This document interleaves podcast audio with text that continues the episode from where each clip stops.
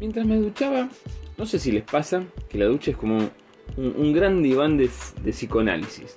Por mi parte, voy, analizando cosas que, me han pasado, veo errores, veo nuevas formas de plantear las situaciones y aciertos también. Bueno, resulta que, que me puse a pensar en varias metas que tengo. Metas que están ahí en stand-by, porque estoy esperando el momento justo para activarlas. Y ahí fue.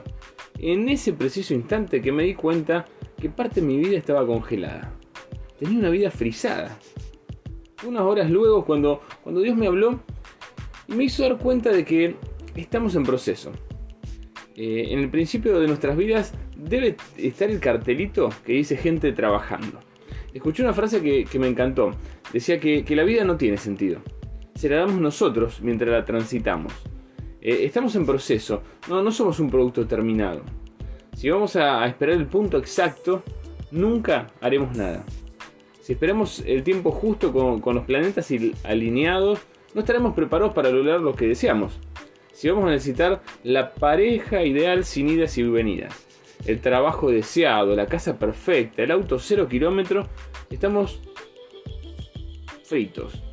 No hay familias sin discusiones, siempre alguno que otro se te enferma. Eh, por más anhelos que tengamos, estamos destinados al fracaso sin remedio alguno si esperamos que todo esté perfecto.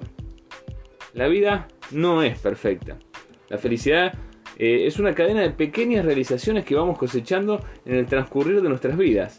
La vida exitosa que estamos acostumbrados a ver en las fotos de Mark Zuckerberg, Jeff Bezos, Steve Jobs, es solo una foto.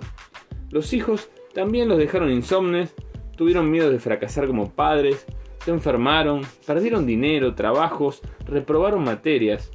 Algunos se divorciaron y todos, tarde o temprano, mueren. Esperar la vida ideal para hacer alguna meta en especial nos hará tristes personas que nunca llegarán a nada.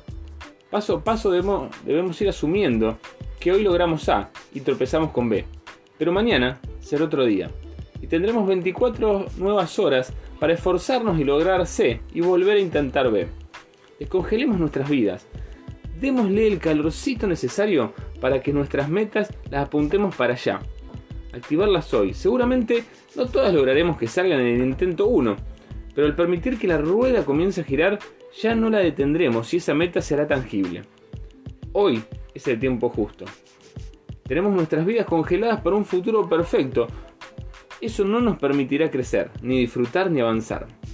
El apóstol Pablo dijo que proseguía la meta. Él no había alcanzado la misma, no había llegado, pero que se esforzaba para hacerlo. No importaban los latigazos, las cárceles, los naufragios ni nada. Él seguía paso a paso siguiendo a Jesús, llevando las buenas nuevas a quienes se le cruzaron por el camino. De igual forma, te animo a que no te quedes esperando que te saques la escarcha de los hombros e intentes lo que tengas en tu corazón. Pone todo en las manos del Señor y comenzá a ver cómo tu vida va cobrando forma. Cómo todo tiene sentido a pesar de los tropiezos. Cómo se transforman en éxitos los esfuerzos diarios. ¿Y vos? ¿A qué temperatura estás? Vamos, pongamos esfuerzo y seamos valientes para que no nos quedemos congelados al costado del camino. No perdamos el rumbo y hagamos que las cosas sucedan. Chau. Dios te bendice.